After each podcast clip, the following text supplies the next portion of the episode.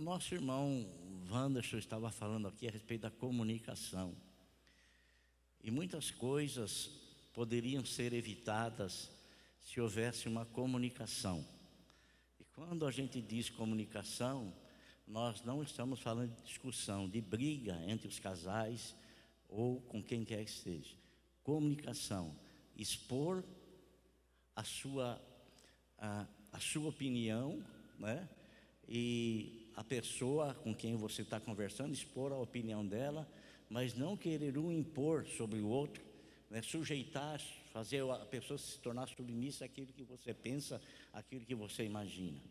De forma alguma, é necessário diálogo. E sabe, irmão, teve uma separação, estou falando agora de pregadores da palavra. Tinha dois homens que eram homens assim, homens de Deus, homens de Deus. Mas o homem de Deus discute, discute sim, lógico que discute, né? Nosso Senhor Jesus Cristo discutia com os fariseus, né? E os fariseus não conseguiam de forma alguma rebater o que ele dizia, não tinha condições. Né? Jesus ele é a sabedoria viva. Né? Então não tinham condições de contradizer o que o Senhor colocava. Esses dois homens, um foi diácono da igreja primitiva, e esse homem chamava-se Barnabé, um homem muito considerado, e um outro, ele veio a se converter posterior a isso. Esse homem, esse outro homem também, um homem muito conhecido, é Paulo. Paulo que se converteu no capítulo 9 do livro de Atos dos Apóstolos. Paulo que era um terrível perseguidor da igreja e, e ele era uma autoridade e, e, ele permitiu que Estevão, um dos servos de Deus, fosse morto apedrejada por ordem dele, por liberação dele. Mas Deus tinha marcado ele. Deus tinha marcado. Você sabe que é muito importante o que o irmão disse assim, Dependendo, dependendo a expressão da pessoa, você conhece o que está dentro dela. Dependendo a maneira dela, o modo dela, a ação dela, você já percebe o que, que a pessoa está querendo dizer com aquela ação, né? O que ela está querendo apresentar com aquela ação. Então, esses dois homens, eles estavam juntos, dois homens obedientes a Deus, e eles dois estavam junto com mais outros profetas, né, no capítulo 16 de Atos Apóstolos, eles estavam junto com outros profetas, e eles estavam ali, eles sabiam que eles tinham um chamado de Deus, plena certeza, tinham um chamado de Deus. Só que ter o chamado de Deus é uma coisa, e sair a esmo, sem ter uma direção de Deus, é outra coisa. Né? Sair, não, porque eu tenho, eu tenho que fazer isso, fazer aquilo, fazer aquele outro. Nada disso. Quando nós temos um chamado de Deus, nós devemos esperar o que é que Deus quer e como é que Ele quer nos orientar para que a gente exerça o chamado que Ele nos fez, com o dom que Ele também nos deu. E a Bíblia nos fala que esses dois homens estavam esperando, o Espírito de Deus veio ali, e um dos profetas, que a Bíblia não fala quem foi, foi usado por Deus e disse que era para separar Paulo e Barnabé para o trabalho. Melhor dizendo, estava escrito assim: para separar Barnabé e Paulo, porque Barnabé é o que havia se convertido antes, né? Barnabé e Paulo para o trabalho que o Senhor tinha separado para eles. E eles, irmãos, saíram. Eles saíram, saíram, receberam a unção de Deus, saíram, mas veja bem, houve uma divergência entre eles. O que causou essa divergência? A divergência entre eles foi causada porque João Marcos, sabe, João Marcos escreveu o livro, o livro, de, o livro, o livro de, do Evangelho de, de, de Marcos, né? Marcos, ele escreveu, é, ele era sobrinho de Barnabé. E ele era auxiliar, ele auxiliava a Paulo e auxiliava a Barnabé em suas viagens. Mas houve uma questão em que é, Marcos não pôde ir junto porque ele tinha coisas é, pessoais para serem resolvidas. Mas a presença dele, pelo que aconteceu, parece que era indispensável, né? E aí Paulo ficou muito chateado, muito aborrecido, não entendeu a atitude dele, e, mas eles seguiram. Aí passou um tempo, é, eles estavam em outra viagem e Barnabé achou melhor chamar Marcos, João Marcos, para estar, em, estar junto com eles, né? E Paulo ficou assim irado demais. Ficou irado demais. Veja bem uma coisa, irmão. O apóstolo São Paulo, ele ficou irado, ficou chateado. E por que, que ele ficou chateado? Porque se João Marcos não quis segui-lo naquele tempo, ele não queria mais a companhia dele. Olha só, não queria mais. E houve uma discussão tão grande entre eles dois, é, Barnabé querendo levar o sobrinho junto, e Paulo não querendo levar o sobrinho junto, e a discussão se acalorou e eles se dividiram. Um foi para um lado e Barnabé foi com Marcos para o outro. Mas sabe, irmão, todas as atitudes nossas e essas atitudes, quando nós reconhecemos que nós erramos dessas atitudes, a coisa que nós devemos fazer é buscar o perdão e ser muito franco, falar, eu errei, eu errei, eu errei. O errar é todo homem comete erro. Desde o princípio, todo homem comete erro. Mas a Bíblia fala que nós não podemos permanecer constantemente no erro, porque o erro jamais trará coisas favoráveis para nós. Ao contrário, trará sempre obstáculos, trará sempre adversidade, trará sempre coisas contrárias. Então o que, que ele faz? Paulo, posteriormente, ele então se arrepende da atitude que ele tomou. Né? Se arrepende. Irmão, se você falar alguma coisa para alguém e você vê que você feriu a pessoa, porque existem muitas maneiras de falar com as pessoas. Não há necessidade de você falar gritando, de você estar falar esmurrando. Isso não é falar, isso é você querer impor algo através da sua força, através do seu temperamento. E muitas vezes, irmão, muitas vezes essas atitudes levantam levantam uma grande barreira entre as pessoas e essas pessoas se dividem por causa de uma coisa à toa, porque não ficou bem conversado o assunto e cada um vai para um lado, uma coisinha à toa que podia ser resolvida com uma conversa. Ó, oh, eu errei, me perdoa, pronto. Tomei tudo errado, me perdoe, pronto, acabou. Né? Simples assim, simples assim né? E às vezes a pessoa ela vive com aquilo dentro dela, vive com aquilo dentro dela, vive com aquilo dentro dela. E às vezes levanta-se amargura contra o outro, levanta-se até raiva contra o outro, e a pessoa ela constantemente tem aquela palavra mal falada na cabeça dela, e quando as pessoas eles voltam a conversar, geralmente joga aquilo na cara do outro. Quer dizer, a coisa não foi resolvida. A coisa ainda está ferindo, a coisa ainda está machucando, a coisa ainda está, está lá dentro, está lá dentro. Então, houve essa separação, houve essa separação. E, e Paulo, posteriormente, precisou da presença de Marcos, e ele pediu que Marcos viesse lhe acompanhar.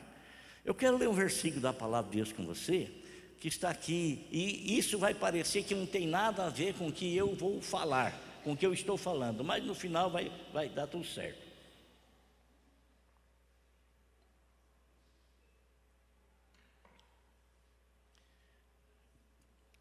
Quem já tomou alho socado com açafrão? Já tomou? Já tomou? É ruim mas é bom. É, é ruim, mas é bom. Porque o negócio é poderoso. Sabe? Pega umas três dentes de alho, amaceta bem, né? põe água a ferver, um, um copo, bota o alho lá, deixa ferver, pega uma colher de café de açafrão da terra e bota lá. Né? Tanto o alho quanto o açafrão são antibióticos naturais, ou natural, né? Então, e é uma benção, irmão. É uma benção, sabe? É uma benção. Ó, limpa tudo que, sabe? Orlando tem que a receita de guaco, né, Orlando? Depois a gente passa para os irmãos, né? A gente tá, usa sempre a garganta, sempre tem essas. Estamos usando sempre. Então, irmãos, eu quero ler aqui algo que nosso Senhor Jesus Cristo chamou algumas pessoas e dirigiu a elas essa palavra assim: capítulo 11, versículo 28. Ele fez um convite, dizendo assim: Venham a mim. Quem? Todos vocês.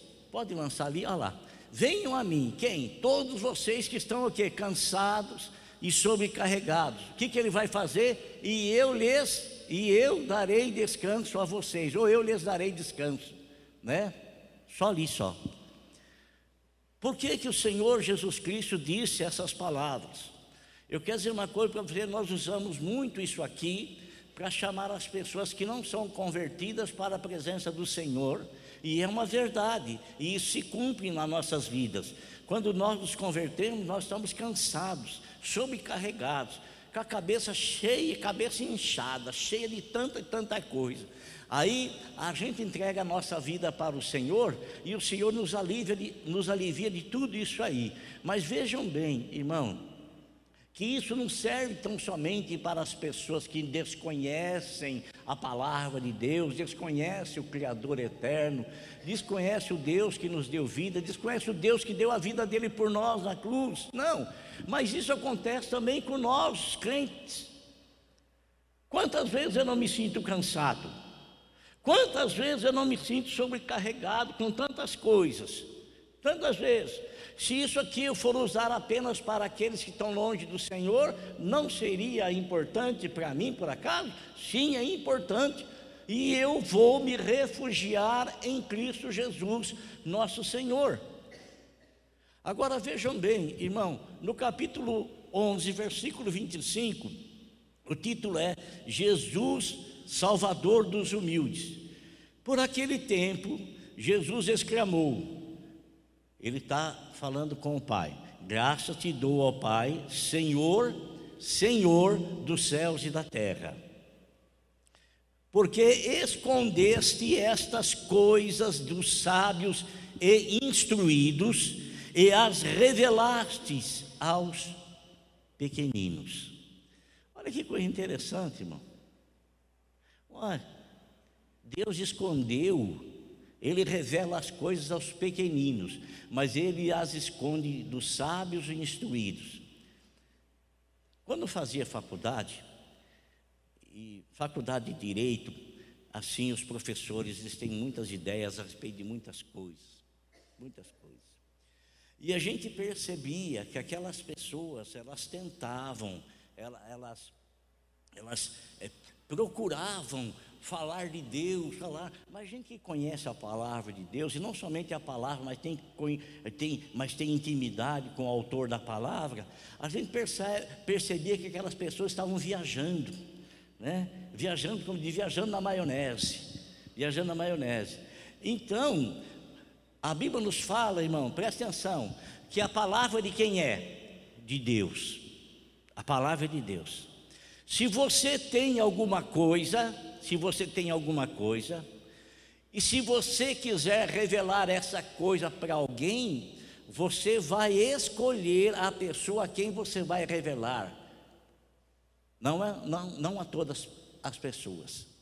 Então, o Senhor Jesus Cristo, conforme diz o apóstolo São Pedro, que a Bíblia Sagrada ela não é de particular interpretação. Ninguém lá, ah, vou escrever a Bíblia. Ninguém fez isso. A Bíblia nos fala que Deus ele levantou homens santos e que o Espírito Santo inspirou esses homens para escrever as sagradas escrituras. Então foi o Espírito Santo que inspirou esses homens a escrever e o Espírito Santo revelou isso aos homens, mas ele revela a palavra, diferentemente de você ter o conhecimento da palavra. Diferentemente, porque você pode conhecer a palavra, mas somente aquele que tem intimidade com o autor da palavra saberá realmente alcançar a interpretação exata daquilo que foi escrito, daquilo que foi dito. Por isso o Senhor disse: a palavra é dele, e ele tem um grupo específico de pessoas que ele chama e revela para essas pessoas a palavra dele. Tem muitos filósofos, irmãos, que conhecem a Bíblia Sagrada mais do que nós. Tem muitos estudiosos do grego, do hebraico, que conhece a Bíblia nas línguas originais. Tem muita gente, muita gente, mas é uma grande diferença entre a pessoa conhecer, conhecer a escrita e conhecer o autor da escrita. É diferente. É diferente. Então, o próprio Senhor Jesus Cristo, ele agradece a Deus, porque Deus ele ocultou, ele escondeu, ele escondeu a palavra, não revelou a palavra, não revelou o sentido original da palavra, não revelou aos sábios entendidos, porque o sábio entendido, às vezes ele quer conhecer a palavra apenas para ter o conhecimento e não para servir a Deus segundo a revelação da palavra. E como Deus conhece o coração de cada um de nós, ele sabe muito bem qual é a intenção do nosso coração. Como Deus conhece a vida de cada um de nós, e quando Deus nos conheceu, assim como conheceu Maria antes dela vir dar à luz, porque o salmista disse o seguinte: quando eu estava sendo formado no ventre da minha mãe, o Senhor já me conhecia. Então o Senhor não conhece apenas a gestação de uma criança, não conhece apenas o desenvolver de uma criança no ventre de sua mãe. O Senhor conhece cada passo que ela vai dar na vida, porque o Senhor é eterno, Ele não é sujeito a passado, nem presente e nem futuro. Isso é de homem, isso é para os homens. Nós temos o passado, nós temos o presente e quem sabe nós teremos o futuro, mas quando o futuro chega para nós, não é futuro mais, é presente. Amanhã é o futuro, mas se eu chegar amanhã já não é mais futuro, é presente. É presente. Ele não ele conhece tintim por tintim de todas as coisas. Tudo, tudo, tudo, tudo. Por isso Paulo disse assim: Deus me chamou desde quando eu estava sendo formado no ventre da minha mãe. Jeremias disse: Quando eu estava sendo formado no ventre da minha mãe, Deus me escolheu. Você não está aqui porque você quer, e ninguém serve a Deus porque quer. Você serve a Deus, sabe por quê? Porque Deus marcou a sua vida. E Deus disse: Você vai ser o meu servo. E Ele marcou, Ele marcou um dia de você encontrar-se com Ele. E se Ele marcou esse dia, você não vai ter como se esquivar. Não vai ter. Ele vai cercar você por todos os lados. E Ele cercar você, Ele vai fazer você se submeter a Ele. Não porque ele vai forçar você a fazer isso, porque você vai encontrar nele a única solução. A única solução. irmãos, então, Jesus estava dizendo assim: sim, ó Pai, porque assim foi do teu agrado. Pronto. Sabe por que Deus te chamou? Sabe? Não foi por causa do meu agrado. Foi por causa do agrado dele. Ele se agradou de você e te chamou. É, do jeito que você é, como você está. Do jeito que você está. Ele se agradou de você e chamou você, pronto. Amém, irmão? Chamou você. É, você pode não concordar com o chamamento da irmã Valéria. Ah, não concordo que eu tenha chamado Valéria. Pode discordar. Mas você vai afrontar Deus? Ah, você vai fazer o quê? Assim como ele te escolheu, escolheu outro também. Assim como escolheu aquele, escolheu aquele outro lá também. Foi do agrado dele. Foi do agrado dele fazer isso. Então, quero que você guarde uma coisa no seu coração. Você pode ir rejeitando, ir rejeitando, ir rejeitando, ir rejeitando, ir rejeitando o chamado de Deus na tua vida, mas vai chegar uma hora que você não vai resistir mais. Você vai perceber que o Senhor te ama, Ele está te chamando porque Ele quer realizar uma grande, uma virtuosa obra na sua vida. E está escrito num livro que Deus faz uma obra tão grande, tão grande, que se alguém contar, não vão acreditar. Não vão acreditar. Então houve essa separação entre Paulo e Barnabé por causa de uma discussão.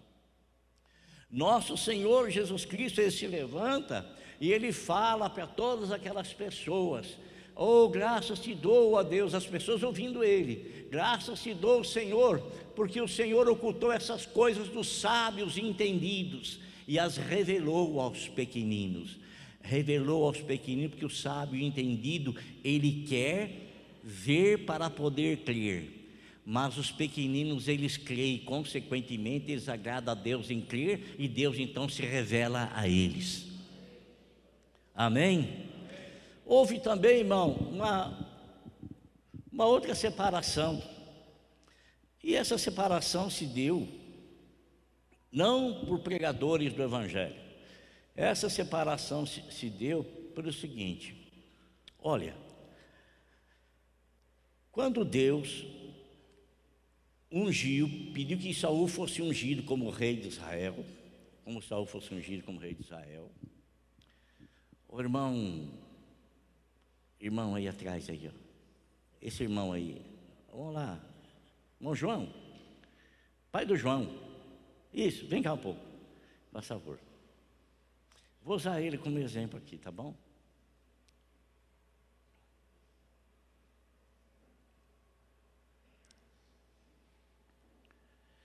Apenas para ilustrar o que eu vou dizer. Irmão, presta atenção.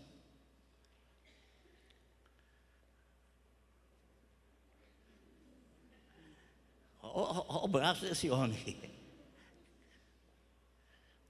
Presta atenção. Se você fosse escolher o rei de Israel, porque o povo estava querendo um rei, todas as nações em volta tinham rei. Israel não tinha rei, o povo queria um rei para ver o rei, o rei sentado no trono. Quem é que você escolheria, ele ou eu?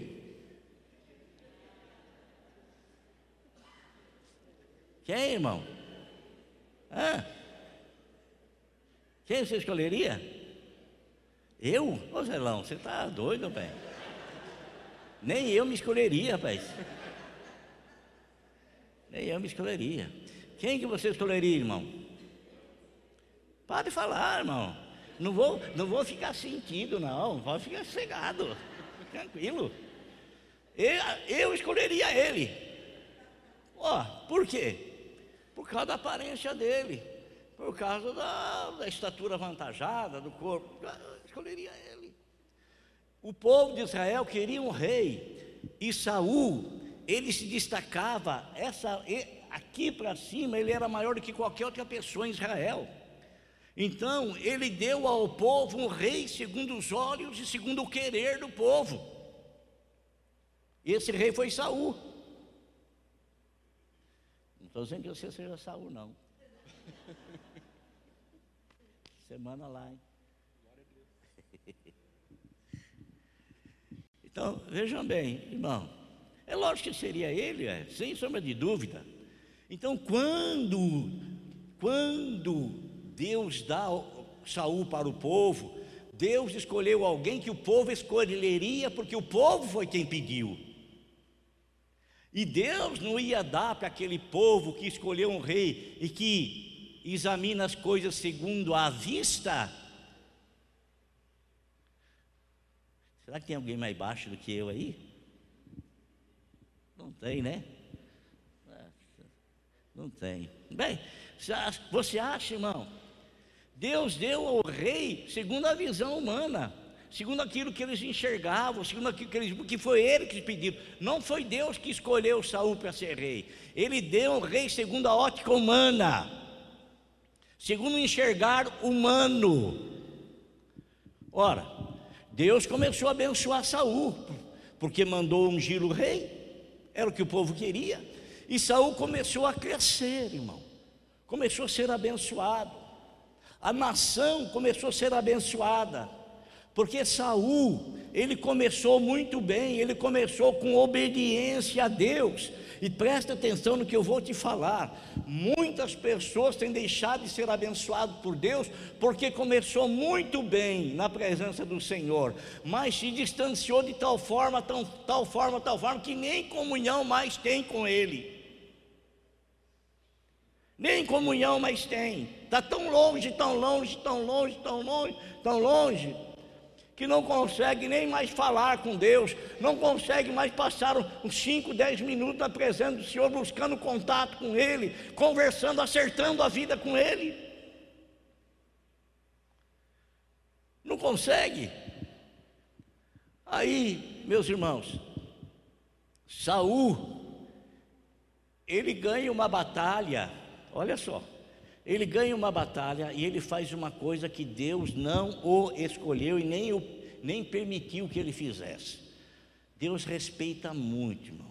Se Deus colocou o pastor Fabrício como pastor lá da igreja, em, em, em, em nenhuma outra pessoa tem que ir lá e usurpar o lugar dele. Se Deus colocou, amado irmão, permitiu que Saul se tornasse rei. Saul não era para usurpar o ofício de outro qualquer, porque tinham três pessoas que eram ungidas no Antigo Testamento: o rei, o sacerdote e o profeta. O rei governava, parte política, o sacerdote, ele oferecia sacrifícios a Deus em favor do povo, para que Deus perdoasse o povo, e o profeta,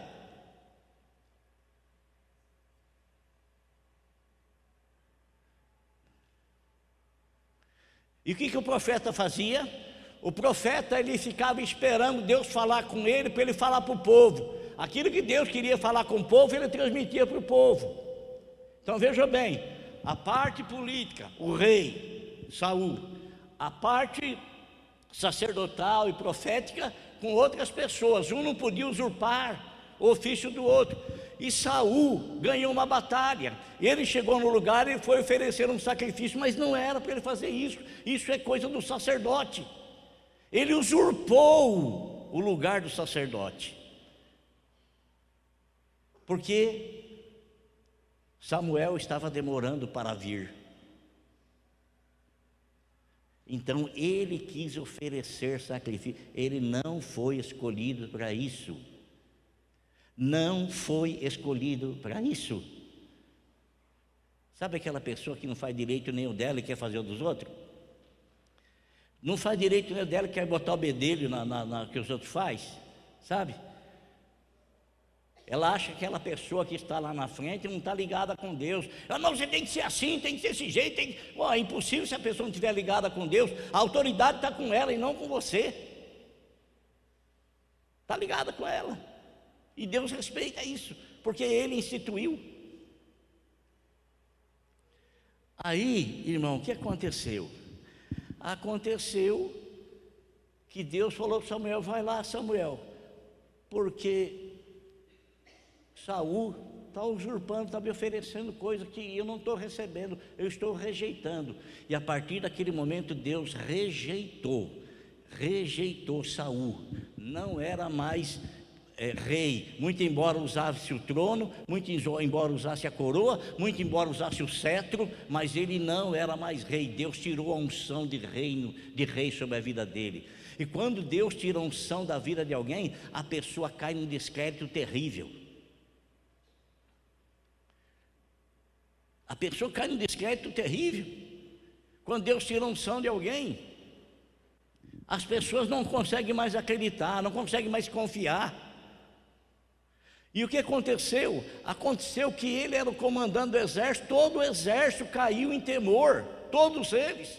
Tanto que Golias ficava constantemente 40 dias desafiando a todos eles lá, e ninguém se apresentava, porque todo mundo tinha medo dele.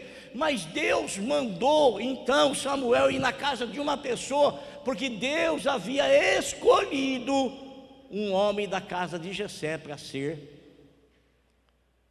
rei. Olha, olha o que eu vou lhe dizer. Não julgue as coisas segundo a aparência. Nada. Nada, nada, nada. Infelizmente, os homens são levados a isso. Julgar sempre as coisas segundo a aparência. Acha porque aquele tem uma aparência melhor, uma condição maior, melhor, é melhor do que aquele outro que está ali. Bobagem. Bobagem. Ele vai lá na casa de Jessé. Vai na casa de Jessé, escolhe um camarada lá que eu acho que ele era do meu tamanho, talvez. Mas Deus não escolheu segundo o olhar do homem, que o homem olha a aparência, Deus olhou segundo o coração daquele homem, segundo o coração. E aquele homem recebeu a unção de rei de Israel. Sabe o que, que ele era? Ele era um, um, um agropecuário, cuidava dos bois do seu pai,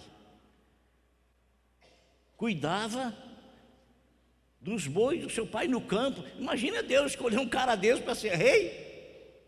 É? Imagina Deus escolher um camarada desse aí para ser rei. Mas Deus escolhe os incapacitados, porque os incapacitados, eles dão abertura para que Deus os capacite segundo a vontade dEle. Você está entendendo?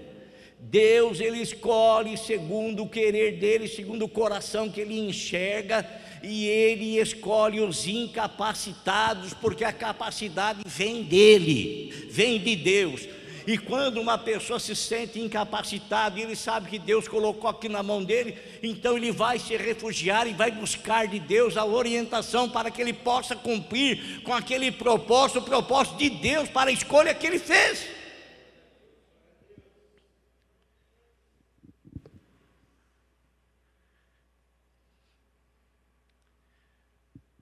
E olha, irmãos, Davi de princípio era amigo de Saul. Era amigo de Saul.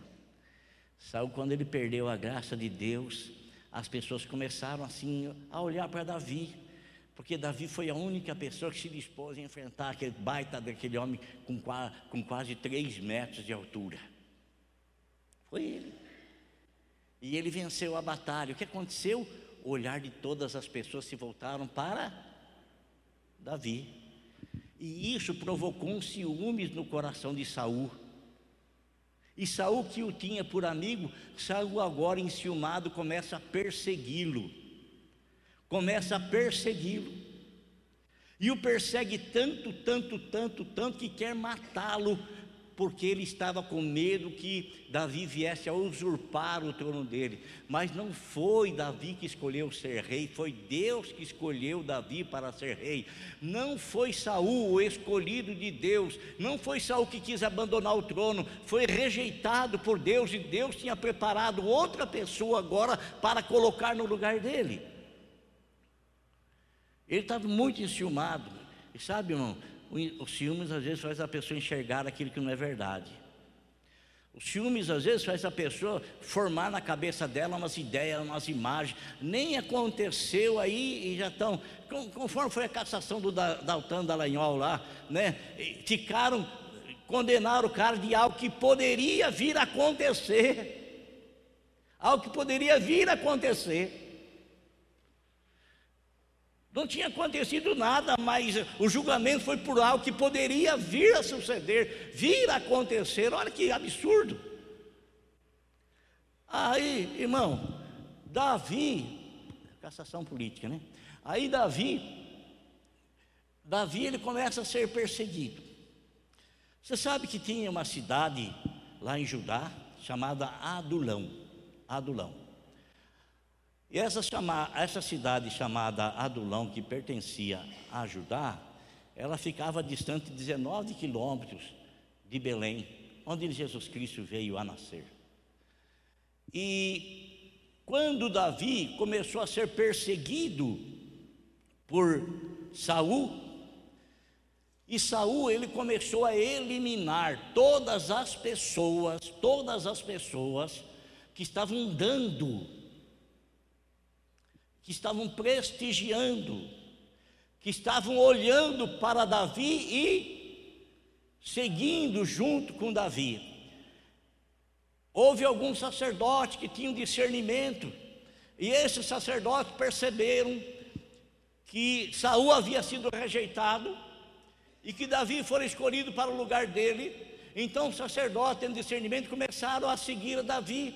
E o povo então começou a ouvir o sacerdote, e o sacerdote levando as pessoas a aceitarem a Davi como novo rei. E Saul soube disso, ele chegou numa cidade que nem me foge o nome agora, e ele matou todos os sacerdotes que estavam lá, porque todos eles estavam apoiando Davi. O que que, o que, que acontece, irmão? Está aqui no capítulo 22 de 1 Samuel. Está escrito assim: olha, Davi saiu daquele lugar e se refugiou na caverna de Adulão. Quando seus irmãos e toda a sua casa, ou toda a casa de seu pai souberam disso, foram ficar com ele. A família toda dele foi junto com ele. Quem mais estava junto? Versículo 2: Ajuntaram-se a ele todos os homens que estavam em dificuldade. Vinde a mim, todos vós que estáis cansados.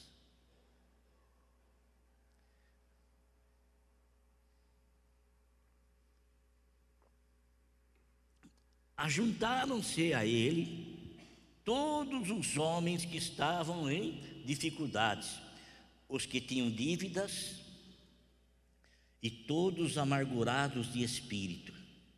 E Davi se tornou o chefe deles, e havia com ele uns quatrocentos homens, quatrocentas pessoas dentro de uma caverna.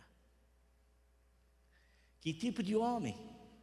Angustiados, amargurados, feridos, machucados, endividados, pessoas que estavam sendo buscada para pagar a dívida, e uma vez que não conseguia pagar, eram feitas de escravas. O que está acontecendo aí na, na, Oh meu Deus, não me deixe errar o nome. Se não me fala a memória, na Índia, né? não sei se, foi, se é na Índia, aonde pessoas estão endividadas lá e elas são levadas para trabalhar, fazer tijolo com palha, fazer tijolo com palha, para pagar a dívida, mas eles não irão conseguir pagar a dívida porque eles não ganham absolutamente nada, serão eternos eh, escravos.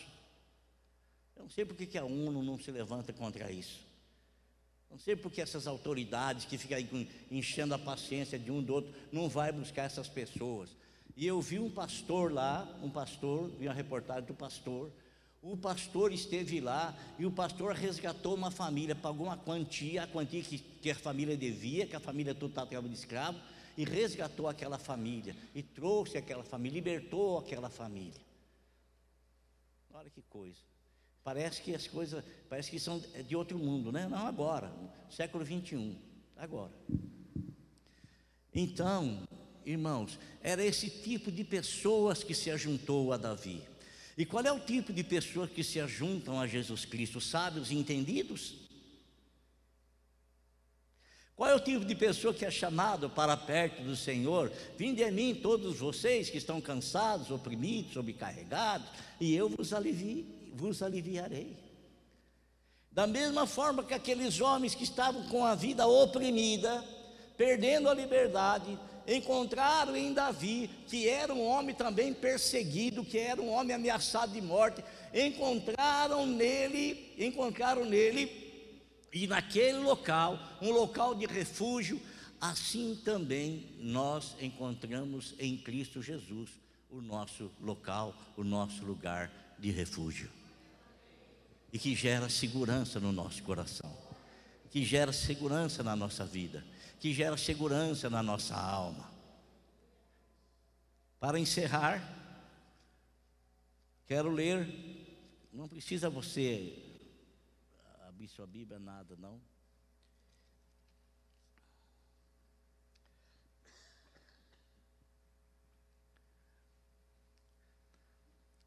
Salmo 46.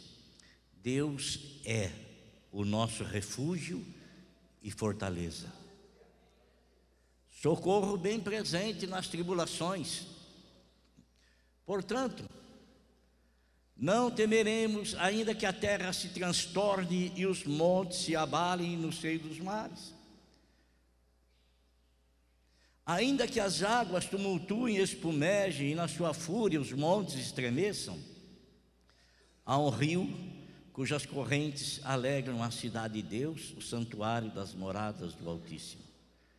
Deus está no meio dela, jamais será abalada. Amém?